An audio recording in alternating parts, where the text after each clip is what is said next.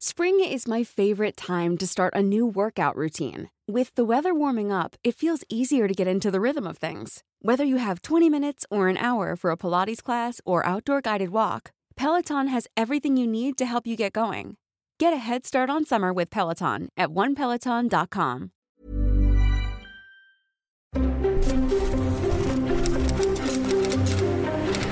Letras Libres presenta Ciberdiálogos con León Krause.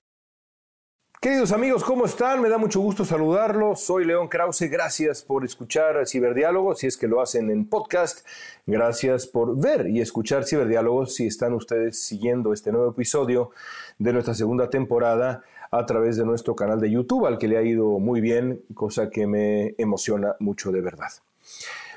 Una de las eh, obligaciones de nosotros en eh, letras libres en general, pero por supuesto en eh, ciberdiálogos, es tratar de comprender a cabalidad el presente y no hay mejor manera de comenzar a comprender el presente que la historia. El día de hoy he invitado a ciberdiálogos a una de las mentes más originales de la izquierda mexicana, de las últimas décadas. Fernando Belaunzarán estuvo en el corazón de la Universidad Nacional Autónoma de México, la máxima casa de estudios en México. Eh, desde, eh, ha estado ahí desde hace mucho tiempo y lo estuvo hace eh, décadas, cuando la UNAM era la sede, el epicentro de la resistencia frente al poder vertical de la presidencia de México, frente al poder del priismo, el partido hegemónico en, eh, en México.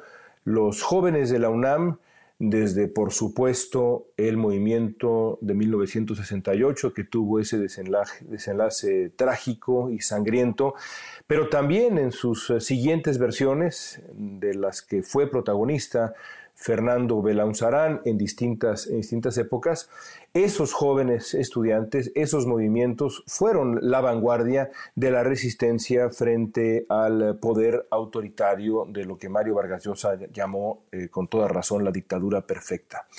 Por eso, Belaunzarán eh, conoce a varios de los protagonistas del gobierno actual, porque de una u otra manera eh, al menos una rama de aquel movimiento estudiantil, de aquello que nació en la UNAM, ahora ha derivado al, eh, poder en, México.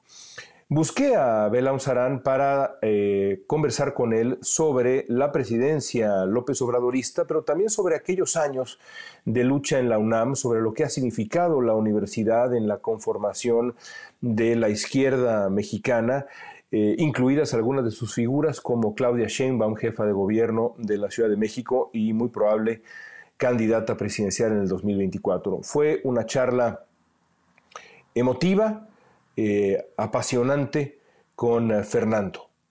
Aquí está para ustedes.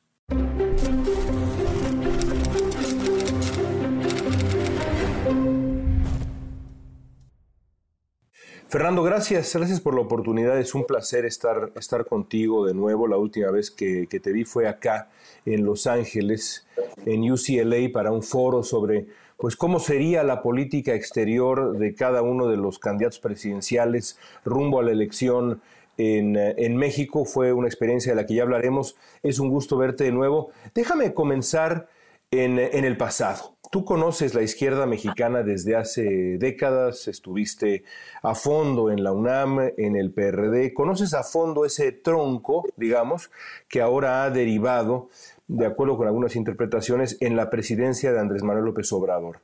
¿La izquierda pintaba para otra cosa? Por supuesto que sí.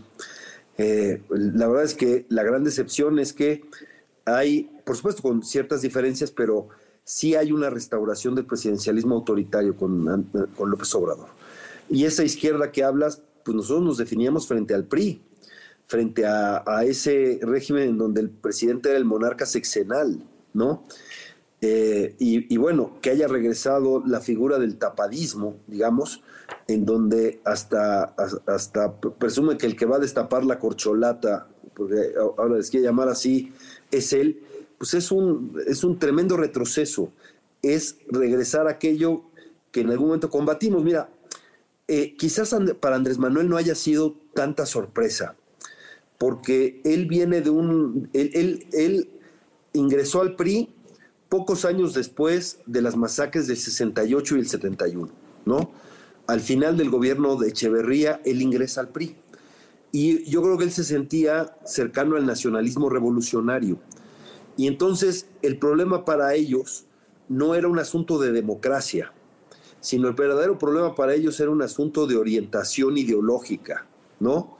Y a lo mejor para él sí, pero para la izquierda universitaria, claro que es un, golpe fuerte, porque nosotros no peleábamos para, para, para eh, tener un régimen como el, eh, como el régimen priista de, de 70 años del priato, pero pues nacionalista y buena onda, no, lo que nos marcó profundamente a nosotros es el 68. Eh, cuando se hizo eh, el movimiento estudiantil, una de las grandes cosas es que los estudiantes regresaban casi 20 años después al Zócalo, a llenar el Zócalo con, con marchas, como había ocurrido en, en 1968, ¿no? Claro. Y, eh, y quien nos había y quien había reprimido y todo eso, pues era ese, ese régimen, ¿no? Y el 71, pues era Echeverría, e, etcétera, ¿no? Eh, quizás eh, uno dice, ¿por qué tanto cariño de Andrés Manuel a Barlet? Pues sí, quizás Barlet le ayudó en la campaña, lo habrá financiado, le habrá hecho cosas, pero a lo mejor hay una afinidad ideológica con, ellos, ¿no?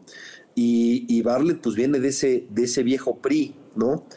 Eh, y, es, quizá, es quizá no solamente viene de ese viejo PRI, sino es uno de los representantes más claros de ese viejo PRI. Entonces, yo cuando pienso en, en, gente como tú, de tu generación, eres un poco más grande que yo, eh, cuatro o cinco años más grande que yo, pienso también en, en gente como Claudia Sheinbaum, de quien hablaremos en un minuto, a quien conoces desde hace décadas, no puedo entender bien, digamos, cómo, no es tu caso, pero sin duda es el de Sheinbaum, se, se, permiten moralmente aliarse con figuras que en aquellos años habrían resultado eh, eh, exactamente lo opuesto, insisto, desde un punto de vista moral, a esa batalla.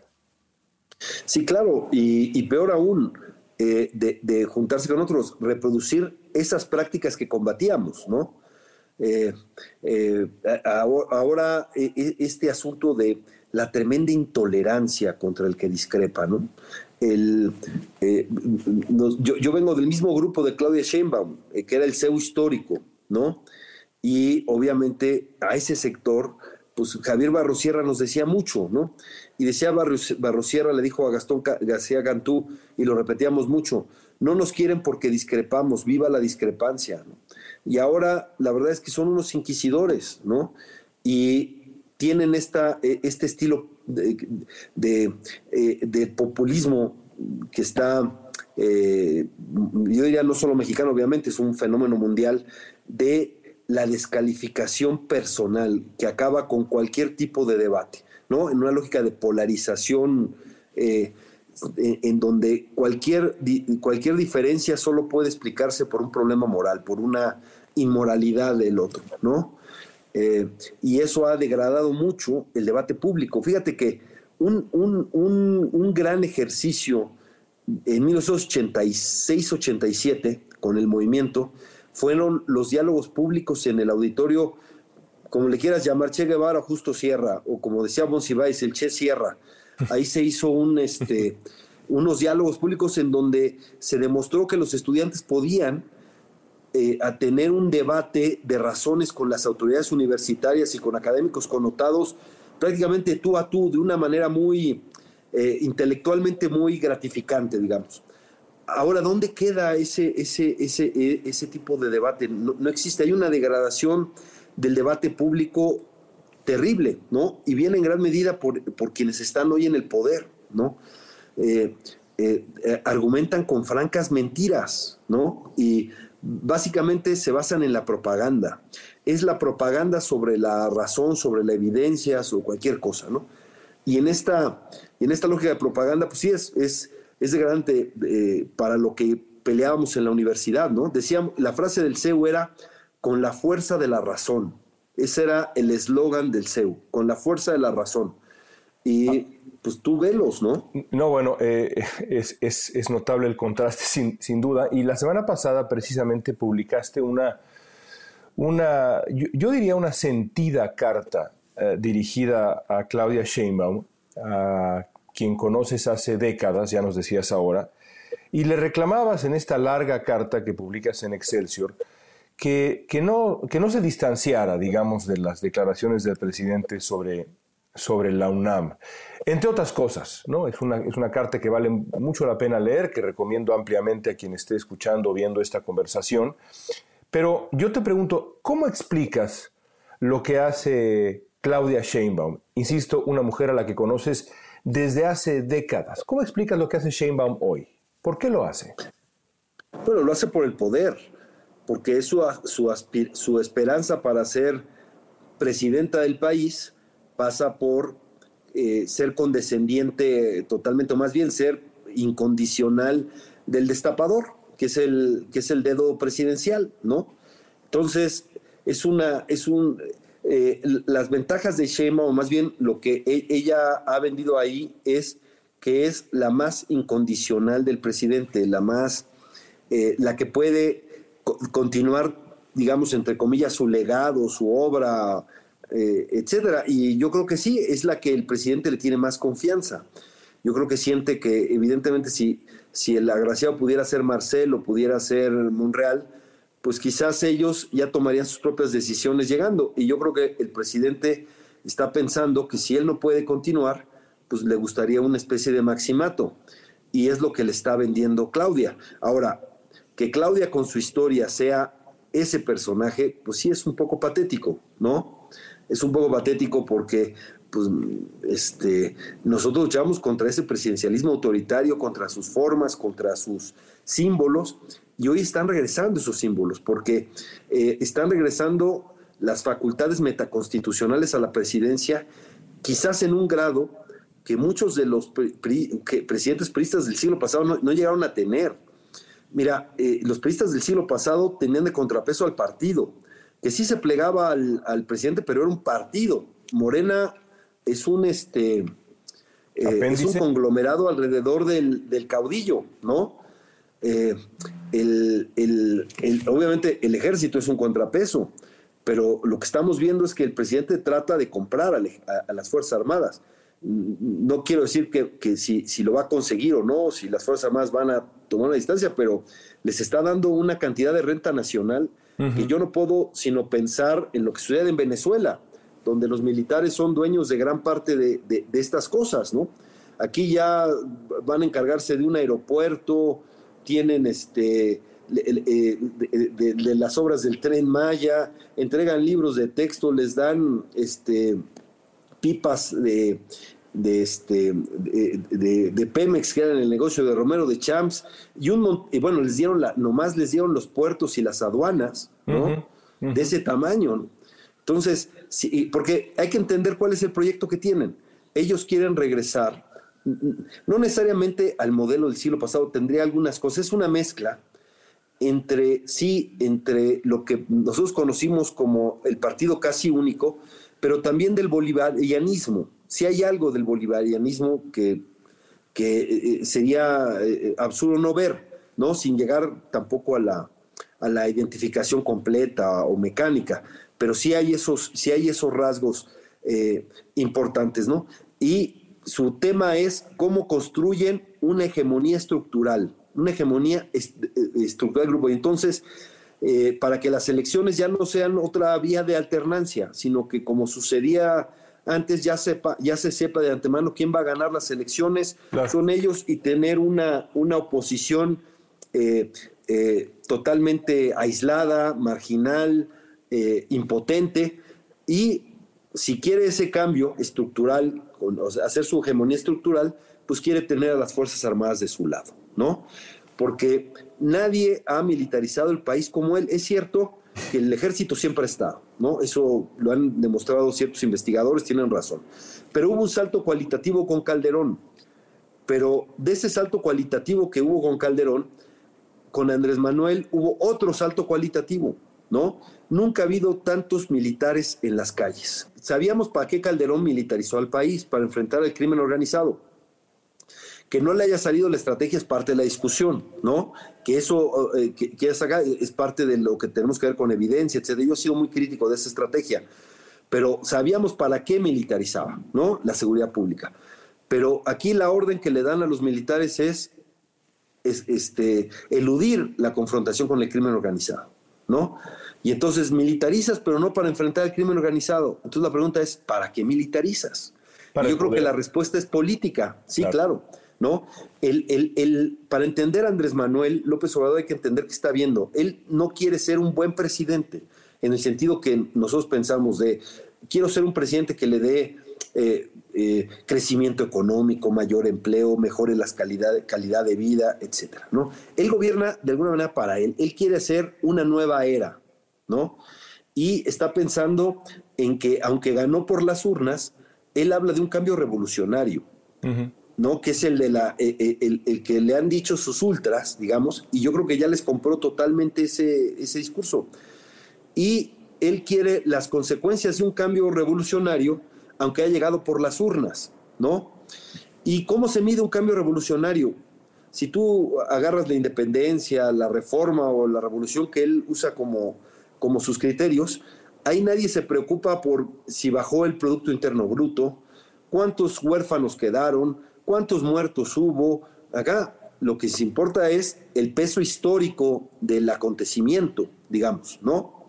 Él, lo, está, él lo está definiendo, implica, creo yo, un, pues digamos, un viraje, implica el, importa el, resultado final, no tanto lo que ocurre en el, en el trayecto, pero para eso, eh, en esta lectura que, que, propones, hablabas del ejército y demás, eh, el, tema de los contrapesos es fundamental. Y no cabe duda que históricamente, bueno, ahí estás, ahí estás tú, ahí está la historia en la UNAM, la historia de la resistencia desde la máxima casa de estudios, las instituciones de educación superior son fundamentales, no solamente en México, sino en el mundo entero. Podemos recorrer eh, varios, varios escenarios donde así ha ocurrido. En, ese contexto, ¿cómo explicas el ataque reciente a la UNAM? Más allá de la batalla por el poder eh, en general y este proyecto transaccional de López Obrador, ¿cómo lo explicas? y te lo pregunto porque para mí, es decir, Creo que hay varios momentos en la presidencia López Obradorista, empezando por la relación con el ejército, que yo realmente me quedé, pues francamente atónito, eh, pensando que esto lo estaba haciendo el primer presidente de izquierda en la historia de México. Pero cuando veo al primer presidente de izquierda en la historia de México atacar de manera frontal a la UNAM, ahí sí, francamente, eh, pues me declaro como Alicia en el País de las Maravillas, cayendo en la madriguera. ¿Cómo lo explicas? ¿Qué hay detrás?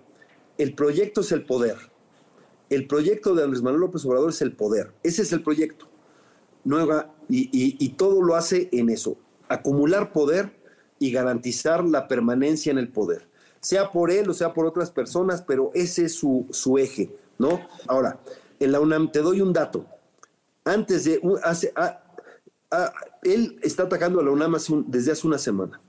No vas a encontrar un cuestionamiento de Andrés Manuel López Obrador antes de esa semana, ¿no? Él dice que la UNAM era neoliberal hace 30 años con Salinas, etcétera.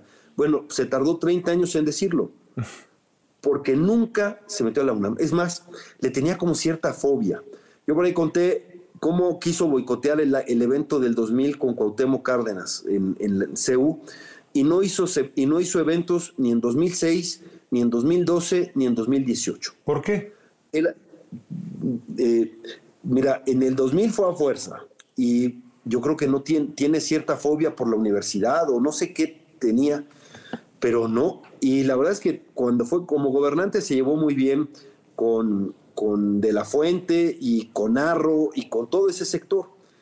¿Qué es lo nuevo aquí? Fíjate que hoy tuvo un lapsus en, la mañanera, o, esto, que, que llega y dice, ya viene el cambio de rector. La verdad es que el cambio de rector es hasta noviembre de 2023 pero si él lo mencionó, así uno dice, uno dice no, no solo lo que dice, sino qué tienes en la cabeza para decirlo, pero ¿qué es lo que hace que después de 30 años que nunca dijo nada contra la UNAM, hoy eh, empieza a criticarla con el San Benito de que son neoliberales, etcétera, pues es el poder. Y yo creo que lo que está esperando es ver cómo incide en la elección del rector. Y cuando asusa a los estudiantes se les dice, necesito una sacudida a la institución, etcétera, eh, eh, pues eh, el problema es que puede haber grupos de choque impulsados desde el mismo gobierno. Nosotros e, eso era el porrismo, grupos de choque desde el gobierno en las, universidades que puedan desestabilizar la institución y de la crisis se le puede abrir el espacio para intervenir. La ley orgánica se cambia con mayoría simple en la Cámara de Diputados y en el Senado. Y, hoy el presidente tiene la mayoría simple, que son además incondicionales, lo estamos viendo en, las barbaridades que están votando. Él podría cambiar la ley orgánica, pero necesita el pretexto, ¿no? De la crisis, del, de la. Este, de, esto puede ser. Y por cierto, en los, en los países del bolivarianismo, digamos, este populismo entre comillas de izquierda, pues a las universidades les va muy mal, porque son parte de su proyecto ideológico, político, etcétera. Andrés Manuel está muy confrontado, muy sentido con los sectores ilustrados de la clase media, a raíz de la derrota de Morena en la Ciudad de México. Y efectivamente, la clase media votó por castigar el estado de las cosas con la cuatro de formación. Que seguramente habrán votado por él de manera abrumadora en la elección presidencial. En 2018, claro, hubo un cambio, la, la pirámide se movió. En 2018, a mayores estudios, más se votó por Andrés Manuel López Obrador. En 2021, a mayores estudios, más se votó por la oposición, ¿no? Eh, según los estudios que he visto, o sea, se invirtió y él lo trae este, atravesado. Por eso se avienta contra los aspiracionistas, contra los que tienen posgrado, contra todo. Está, él tiene esos datos y está sentido. Y quizás una de sus soluciones que dice es, pues lo que tenemos que hacer es que los, eh, los y, y, te fijas que siempre repite, ya con los viejos no se puede hacer, pero que con los jóvenes, etcétera, pues a lo mejor lo que está esperando es que los que salgan de las universidades pues tengan la ideología de la 4T. Decir ah. que la universidad es neoliberal es un absurdo, pero casi casi te dice que no sea neoliberal, que sea cuatroteísta. Claro.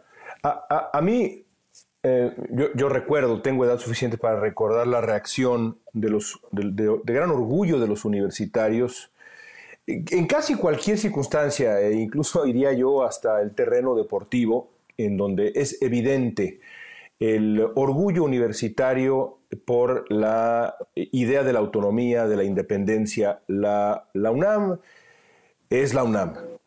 En cualquier otro tiempo, si un presidente que no fuera este presidente hubiera hablado en, eh, esos términos de la UNAM, yo imagino que la universidad habría reaccionado, eh, más allá de la institución, los alumnos habrían reaccionado eh, con verdadera indignación. Ahora no lo veo. ¿Por qué? Uf, qué buena pregunta, León. Sí tiene, sí tiene un teflón este presidente. Si tú ves desde el principio, mira, lo de Tlahuelilpan ya era para hacer un escándalo impresionante. El asunto de la línea 12 era para otro, otro caso, eh, los muertos en el hospital de Tabasco por, por medicina adulterada, eh, los, eh, los muertos en el, en el IMSS en Hidalgo, que fueron 17 me parece, en, la inundación. La verdad es que son tragedias que, que una sola sería este, telúrica. Y sin embargo, con este presidente las cosas parece que, que, se relativizan, que no tienen ese, ese impacto, que son que, cambiamos otro tema. Tienes toda la razón. Y, pero yo creo que está jugando con fuego, totalmente, ¿no? Él puede desatar fuerzas que luego no puede controlar. Fíjate que con cierta grilla dice, sí, convoquen marchas contra mí, ¿no? Porque sabe que si se organizan los estudiantes, pues además van a hablar de las formas de gobierno en la universidad que son formas de gobierno, pues sí, ya rebasadas. Esas formas de gobierno son de 1945. Si la universidad hay un, se gesta un movimiento, obviamente van a discutir también su situación interna y es lo que el presidente está esperando, ¿no? Que es esto ya, ¿no? Y, y, me tengo aquí, pero El problema es que eh, él tampoco va a controlar, ¿no? Tú, tú despiertas al Puma, le jalas, los, le jalas los bigotes al Puma y no es tan sencillo saber qué va a pasar, ¿no? Eh, tú puedes pensar que las autoridades universitarias no lo van a controlar, pero el gobierno tampoco, aunque crea. Lo que pasa es que creo que tiene mucha soberbia, ¿no? Y él sí se cree que todo lo arregla con labia, todo lo arregla con discurso y que y, eso, y, yo creo que está subestimando, está subestimando a los universitarios, está subestimando eh, a nosotros y está jugando con fuego. Pero eh, eh, esa es la historia de Andrés Manuel de su gobierno, juega con fuego todo el tiempo. para terminar, Fernando, quiero hablar del, del 2024. como bien decías al principio, estamos de nuevo obsesionados, como en tiempos del PRI, con el tapado. ¿Quién se quedará con la candidatura del partido oficial? ¿Quién es el favorito o la favorita del presidente? ¿Habrá dentro del partido alguien que logre mover el tapete? Es decir, estamos de vuelta en aquellos tiempos, lo cual no deja de ser trágico. Pero, ¿qué prevés para el 2024 dentro de Morena? ¿Será Sheinbaum la candidata sin mayor problema? ¿Ves a Marcelo Ebrard o a, Monreal o alguna otra figura eh, buscando una suerte de candidatura independiente de alguna forma? Eh, ¿qué, prevés para el 2024? Primero en, eh, en Morena. Sí, bueno, eh, el, presidente trata de dejar claro de una vez que su sucesora es Claudia Sheinbaum, ¿no? Lo está haciendo. Lo, hace, lo hizo con mucha premura, sabiendo que eso puede ser un desgaste, un desgaste mayor, pero en su lógica ha querido dejarlo prácticamente claro, ¿no? Eh, evidente. Quizás eh, que cree que con eso ataja este, rupturas eh, más, cercanas al, tema, más que puede ir alineando todos los factores de poder desde ahora. pero Marcelo Ebrard es su última oportunidad. El tema es si Marcelo va a, este, a, jugársela. El que yo veo más echado para adelante es Ricardo Monreal. Yo creo que Ricardo Monreal ya decidió que va a estar en la boleta. Eh, tiene un serio problema Ricardo Monreal con todo el grupo de Claudia Sheinbaum, que, apoyan a Claudia Sheinbaum, que son la parte, digamos, lo que le llaman los morenistas radicales, estos que, que están convencidos que están haciendo una revolución. Esos no quieren a Monreal de ninguna manera, porque Monreal, a diferencia de Marcelo, sí tiene dónde caer. Monreal podría ser jefe de gobierno. Pero prácticamente las señales es no vas a pasar, ¿no? Lo borraron del mapa en 2021 en todas las candidaturas en la Ciudad de México y además el que hayan puesto a Martí Batres como secretario de gobierno de Claudia Sheinbaum es casi casi el mensaje de aquí no, no, tienes eh, cabida, ¿no? Y él evidentemente no va a gastar, desgastarse peleando por la jefatura de gobierno, tiene que pelear si quiere tener impacto, pues la presidencia y yo creo que él sí pudiera tomar una, una decisión más fácil. Y va a ser una incógnita que hace Marcelo, ¿no? Ahora, eh, la verdad es que el, presidente sigue trabajando para él. Eso es curioso. El presidente sigue en campaña, no ha dejado de hacer campaña. Como si él fuera, a, y, y, es más, lo de revocación de mandato sigue siendo una campaña para él. Por supuesto. Él se está convirtiendo en el imprescindible, ¿no? En él imprescindible. Cuando empiecen los pleitos en Morena, con todo y que el presidente quiere ir alineando y dejando claro quién es su sucesor, porque son, eh, eh, eh, es la, era la parte más ultra del PRD, digamos, la, menos institucionalizada del PRD y, conozco las formas, etcétera, va a ser una, una carnicería. una carnicería este, completa lo que va a pasar ahí. ¿Y quién es el único que los puede unir? ¿No? Claro. E, él, está jugando para ser el presidente. Entonces, yo, yo no sé qué esté pensando. Lo que sí sé es que es muy difícil que la gente que tiene tanto poder sin contrapesos renuncie tan fácilmente a ello. Eh, déjame, terminar, déjame terminar preguntándote por el otro lado de la ecuación, que es, que es la oposición. Eh, ¿Qué hay de la oposición? Eh, en función de las posibilidades de la oposición en general en México, ¿Estás optimista o pesimista rumbo al 2024? En este podcast he escuchado de verdad eh, eh, de, todo en cuanto a, esa, en cuanto a esa pregunta. Gente que cree que la oposición tiene la posibilidad real de un candidato de unidad y tener una, una elección en donde la candidata, eh, si es que Sheinbaum o quien sea de, Morena, tenga ciertas dificultades. Y el otro escenario, la fragmentación estéril eh, que le abra la puerta a la consolidación del, del nuevo partido hegemónico en el, en el poder. ¿Tú ¿Dónde te encuentras en ese debate? bueno, la verdad es que eh, la gran incógnita es la oposición, ¿no? Eh, por supuesto que la oposición tiene una crisis de credibilidad social, ¿no? Eh, en buena medida Andrés Manuel ganó y ganó con esa ventaja por el, gran descrédito, digamos, entre comillas, de la partidocracia, aunque Andrés Manuel López Obrador es el exponente más claro de la, de la clase política, se supo vender como outsider, como, ah, como el, crítico de fuera, a, pesar de, imagínate, fue presidente de tres partidos, fue jefe de gobierno, fue eh, candidato presidencial tres veces, pero bueno, le, sirvió su narrativa, su propaganda y se le dieron las cosas. Pero los partidos están, eh, claro que tienen un, problema ahí, ¿no? Y eh, si va separada la oposición, pues seguramente será derrotada la, oposición tiene que unirse, pero no es, no es sencillo, ¿no? Eh, ¿qué, es lo que, en qué me veo? Pues eh, peleando por la unidad opositora. Primero construyendo la alternativa, porque ya no es como en 2021 que lo, que lo básico es que los ciudadanos se, se definan si están de acuerdo con, con, el gobierno o no, con lo que está haciendo el gobierno o están en contra, son críticos. Ahora tenemos que dar una alternativa que rompa además el discurso de que queremos regresar al pasado, ¿no? Eh, porque la verdad es que aunque el remedio salió peor que la enfermedad, en 2010 eh, la verdad es que había muchas cosas que cambiar y estaba muy descompuesto el, régimen que se llama el régimen de la transición, sí estaba cargando pues con eh, un, un, lastre de mucha corrupción, descomposición, etcétera. Corrupción que por cierto hoy existe y en mayor medida, incluso porque todos los incentivos son, para eso hay más discrecionalidad, más opacidad, eh, menos contrapesos, etcétera, ¿no? Pero la oposición tiene que construir primero la alternativa.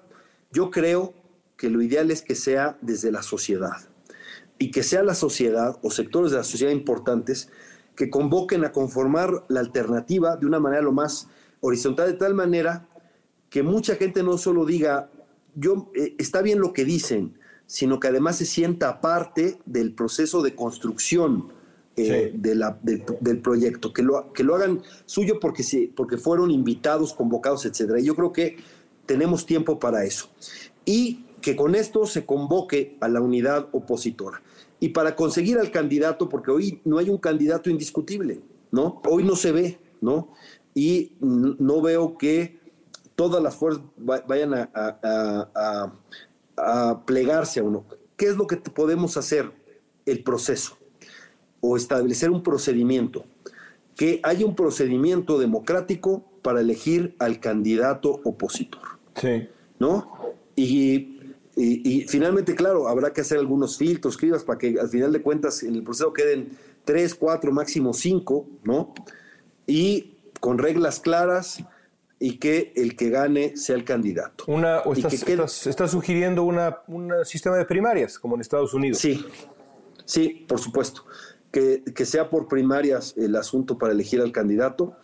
Eh, yo espero que ese sea el tema y que no predomine la lógica de este de yo pongo porque soy el partido más grande o cosas así. Yo creo que porque sí tendrán la candidatura, pero perderán la elección. Sí y lo que necesitamos es construir. Y, el otro elemento es acordar ya el gobierno de coalición, que lo que vendría en 2024 es, en caso de ganar, establecer un, gobierno de coalición y yo creo que eso podría de alguna manera fortalecer o renovar la, vida democrática en México tan dañada, dolida acá, ¿no? El, el, recuento de los daños después de ese sexenio va a ser inmenso, inmenso, ¿no?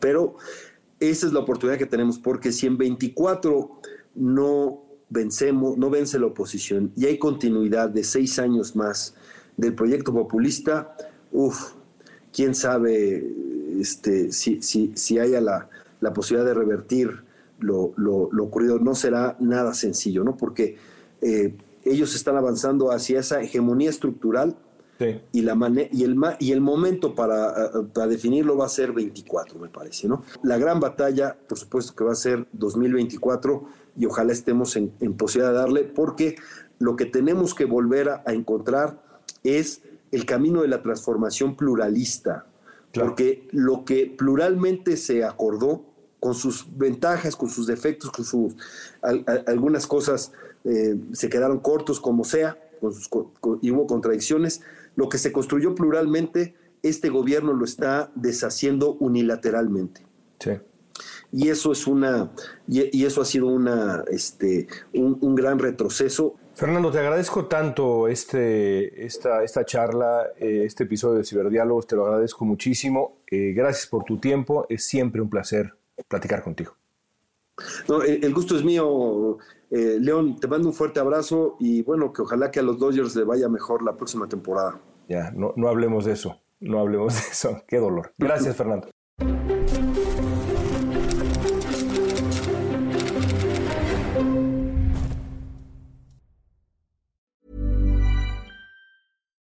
If you're looking for plump lips that last, you need to know about Juvederm lip fillers. With Juvederm Volbella XC and Juvederm Ultra XC, your lip look, whether it's subtle or bold, can last up to one full year with optimal treatment and no additional maintenance. Find a licensed specialist and see if it's right for you at juvederm.com today. That's J U V E D E R M.com. Add fullness to lips in adults over 21 with Juvederm Volbella XC or Juvederm Ultra XC. Do not use if you have severe allergies or a history of severe allergic reactions, or if you're allergic to lidocaine or the proteins used in Juvederm. Tell your doctor if you have a history of scarring or taking medicines that decrease the body's immune response or that can prolong bleeding. Common side effects include injection site redness, swelling, pain, tenderness, firmness, lumps, bumps, bruising, discoloration, or itching. As with all fillers, there's a rare risk of unintentional injection into a blood vessel, which can cause vision abnormalities, blindness, stroke, temporary scabs, or scarring. For full important safety information, visit juvederm.com.